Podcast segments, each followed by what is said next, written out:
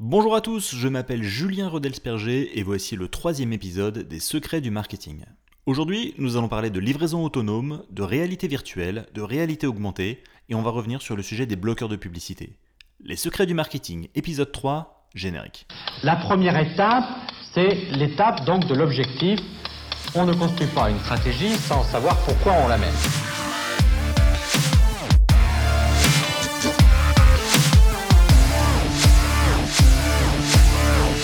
C'est évident qu'il y a des risques, c'est vrai qu'il y a des dangers de manipulation. Alors dans le commerce de détail, ou dans le, le, retail management, comme on dit en France, la question de la livraison, elle est au cœur des problématiques du marketing omnicanal. En fait, le développement de la mobilité et des nouvelles technologies ont favorisé la convergence de tous les canaux de communication, de distribution et de logistique.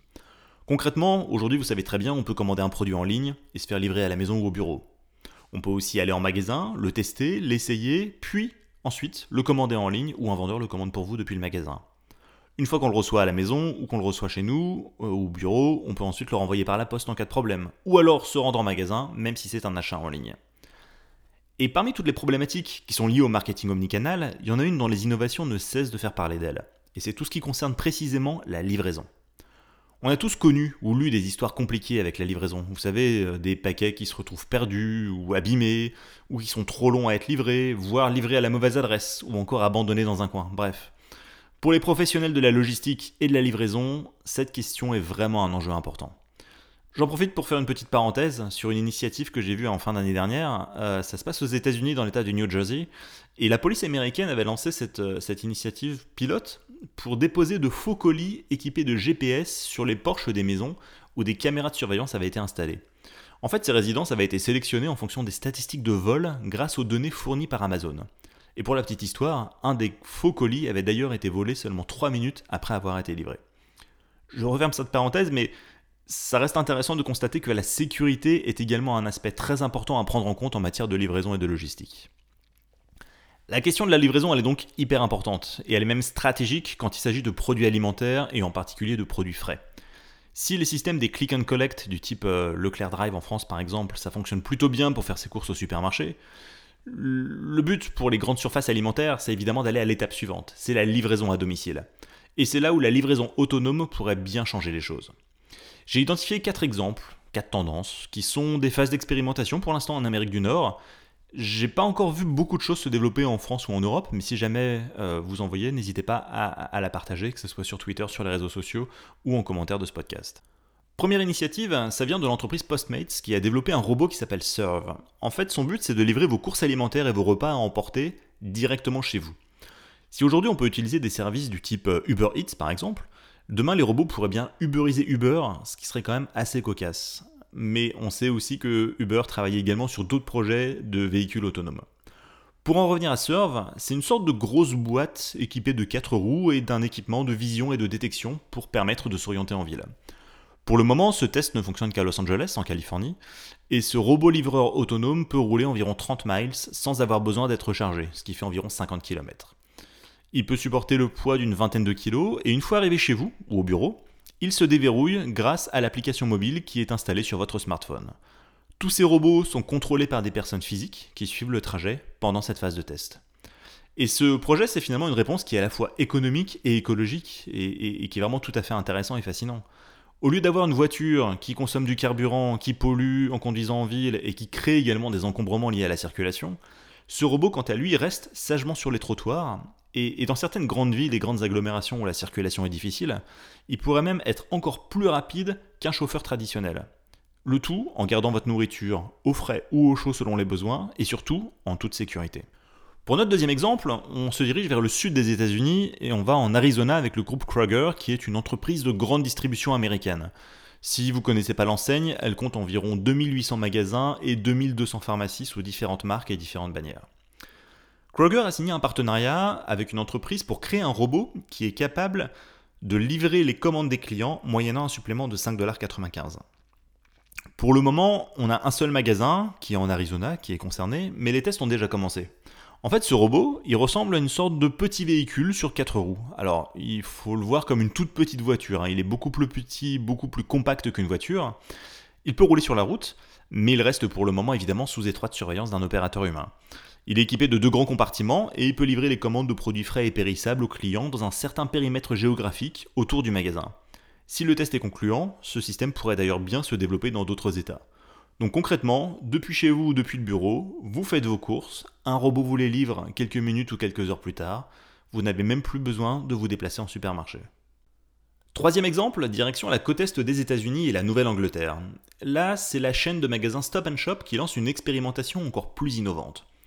Si vous m'écoutez depuis la France, vous êtes sans doute familier avec le concept de bibliobus. C'est un bus qui fait le tour des écoles, notamment dans les zones rurales et les petits villages, et qui contient des livres que les écoliers peuvent emprunter. Ici, c'est le même principe, sauf qu'au lieu d'avoir une bibliothèque mobile, c'est un supermarché mobile qui arrive devant chez vous en toute autonomie. En fait, ce véhicule autonome, il arrive devant votre porte, il s'ouvre, et là, vous avez accès à la plupart des produits alimentaires de première nécessité. Alors, qu'on s'entende bien, vous n'aurez jamais toute la diversité d'un supermarché ou d'un hypermarché, mais vous avez la plupart des produits alimentaires dont vous pouvez avoir besoin, des fruits, des légumes, des produits laitiers, etc. Vous prenez ce dont vous avez besoin, puis le véhicule robot referme ses portes et s'en va. En fait, à l'intérieur de ce véhicule, on retrouve des capteurs et des caméras qui savent exactement ce que vous avez pris. C'est un peu le même principe que le supermarché sans caisse Amazon Go dont on parle beaucoup depuis quelques mois. Vous faites vos courses, le montant est débité directement depuis votre téléphone, et l'application et le robot autonome c'est exactement ce que vous avez pris et combien ça va vous coûter. Sauf qu'ici, c'est le supermarché qui se déplace directement à domicile chez vous. Et cette enseigne Stop Shop, elle n'en est pas à son coup d'essai, puisqu'elle possède déjà des robots nettoyeurs intelligents qui arpentent ses rayons sans aucun personnel humain. Ces robots peuvent même avertir le magasin lorsqu'un article manque sur un rayonnage ou que le stock d'un produit est en passe d'être écoulé. Bref, que ce soit en magasin ou chez vous, l'innovation robotique risque bien de transformer la mission même des supermarchés et des magasins dans les années à venir. Enfin, pour notre dernier exemple, on se rend en Virginie, sur le campus de l'université George Mason, qui a autorisé 25 robots de livraison autonome capables de livrer des repas et des snacks aux étudiants. Alors ici, pas de grande gastronomie, hein. on parle de pizza, de café, de pâtisserie, etc. En fait, ces robots peuvent transporter un peu plus de 10 kg et se rendre n'importe où sur le campus pour un supplément de 2 dollars par livraison et ce, par tous les temps, y compris sous la pluie et sous la neige. Ils roulent sur les trottoirs, ils évitent les obstacles, les piétons, et lorsqu'ils arrivent, uniquement la personne qui a commandé la, livraison peut ouvrir le robot pour prendre possession de sa commande. Tous ces projets sont encore très contrôlés par des opérateurs humains, évidemment, c'est très expérimental, mais on sent bien que ces initiatives risquent de transformer le paysage actuel en matière de livraison, de logistique et donc ultimement de marketing sans compter les impacts à venir en matière écologique, économique, ressources humaines et conduite du changement. Alors, argument marketing ou réelle innovation de rupture, la livraison autonome est en tout cas un secteur en pleine ébullition, et de nombreux acteurs se sont lancés. Gageons d'ailleurs que l'arrivée du futur réseau mobile 5G dans les 3 à 4 prochaines années vont encore accélérer cette tendance. En tout cas, je garde un œil sur le sujet et ne manquerai pas d'y revenir prochainement. Les secrets du marketing. L'actualité en bref. Alors la réalité virtuelle, on en parle depuis très longtemps. Bon en fait, techniquement surtout depuis que Facebook a racheté Oculus en 2014. Mais ça fait 5 ans que la réalité virtuelle doit devenir cette future révolution dont tout le monde parle. Le problème, c'est que ça a quand même beaucoup de mal à décoller en dehors de la communauté ultra geek et technophile. Alors certes, le premier casque Oculus Rift est sorti en 2016, et d'ailleurs ça n'a pas forcément été le tsunami tant attendu. En fait, on connaît les principaux problèmes liés à la réalité virtuelle. Il faut porter un casque qui peut être parfois un peu encombrant, qui n'est pas toujours très confortable, notamment sur la longueur. Et selon les sensibilités personnelles, on peut parfois se sentir un peu mal, on a mal au cœur, on peut être nauséeux, et ce seulement après quelques minutes d'utilisation. D'autre part, la réalité virtuelle nécessite d'être relié à un ordinateur, même si on a des innovations qui sont en train de changer pour avoir un casque réellement indépendant. Et enfin, l'isolement nécessaire pour vivre une expérience de façon immersive ne permet pas de partager ses émotions et son expérience en direct. D'un côté, on a donc une technologie à fort potentiel, et de l'autre, on a encore beaucoup de freins dans les usages pour une démocratisation complète. Et au milieu, des grands groupes qui continuent d'investir et qui essayent de développer de nouveaux relais de croissance pour la réalité virtuelle. Et c'est cette initiative de HTC que j'ai repérée qui m'a fait sourire, euh, puisque l'entreprise qui produit également des applications et des masques de réalité virtuelle a produit un film qui s'intitule 7 miracles, c'est un film en anglais, et qui parle directement aux 2 milliards et demi de chrétiens dans le monde. En fait, il s'agit d'un film sur la vie de Jésus, qui est segmenté en 7 mini-films de 10 minutes chacun, et qui présente la vie et les miracles de Jésus. Alors en fait, le but n'est pas de faire du prosélytisme, ni de tenter de convertir de nouvelles personnes à la chrétienté, mais à l'inverse de convertir les chrétiens en utilisateurs de la réalité virtuelle.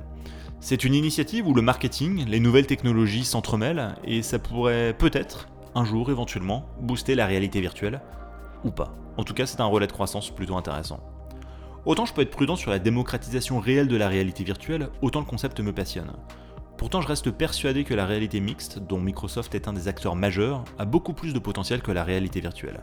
Et ce, qu'on croit en Dieu ou non.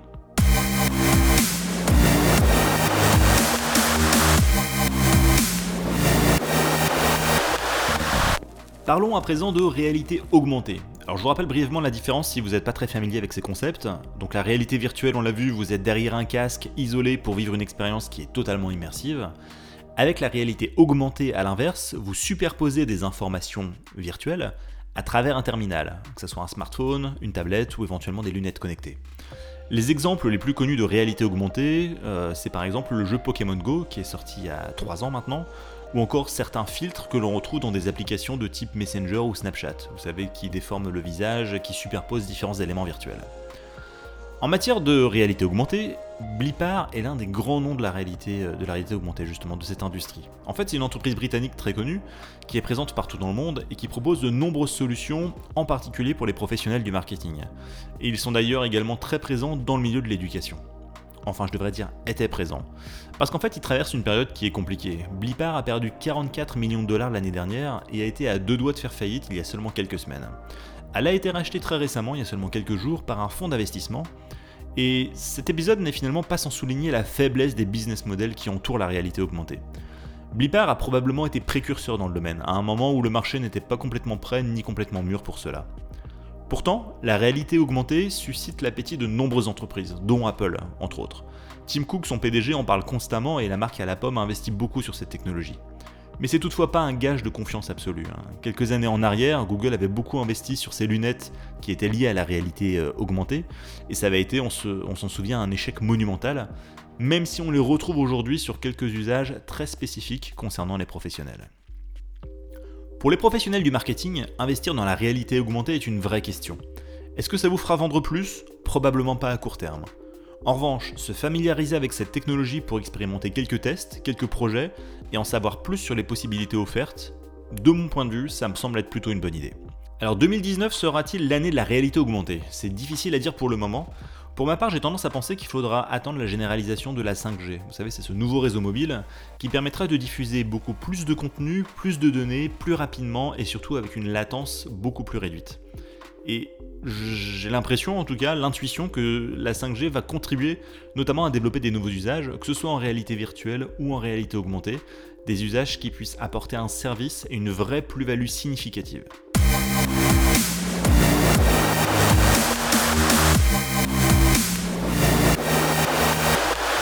Et pour ce dernier sujet, on va revenir sur les bloqueurs de publicité et Google Chrome.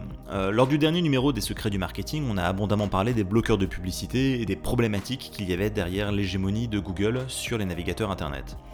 En fait, ce sujet a pris un peu une nouvelle tournure ces derniers jours avec une information qui a fuité, et selon laquelle les ingénieurs de Google seraient potentiellement susceptibles de bannir tous les bloqueurs de publicité tiers sur le navigateur Chrome. Donc ça pourrait être euh, uBlock Origin, AdBlock, euh, etc. Mais euh, en fait, ça va bien, plus loin que Google Chrome, puisque la technologie derrière Chrome, qui est Chromium, est également utilisée sur Edge, le navigateur de Microsoft qui remplace Internet Explorer, mais également sur d'autres navigateurs tiers comme Opera par exemple. Donc pour le moment, ces nouvelles restrictions ne sont pas actées, il euh, n'y a pas besoin de paniquer, c'est simplement en discussion, mais le fait qu'elles aient été remontées par les ingénieurs, c'est quand même assez intéressant, voire effrayant, et ça laisserait surtout le champ libre euh, aux seuls bloqueurs de publicité natifs de Google, qui pourraient dans un an, deux ans, trois ans euh, dire, bah tiens, je bloque toutes les publicités tiers qui font pas partie de ma régie pub, pour fonctionner dans un écosystème qui soit complètement euh, bah, finalement propriétaire et, euh, et, fermé, ce, dont on, parle beaucoup pour décrire notamment l'écosystème numérique d'Apple. En tout cas, bloqueur de publicité et Google et Chrome, c'est un sujet qui euh, est toujours très évolutif et évidemment je reviendrai vers vous s'il y a d'autres nouveautés pertinentes pour les professionnels du marketing à ce sujet.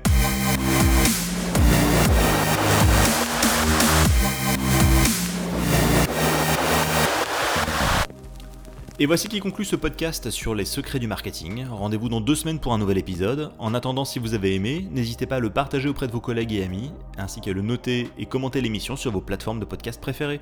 A bientôt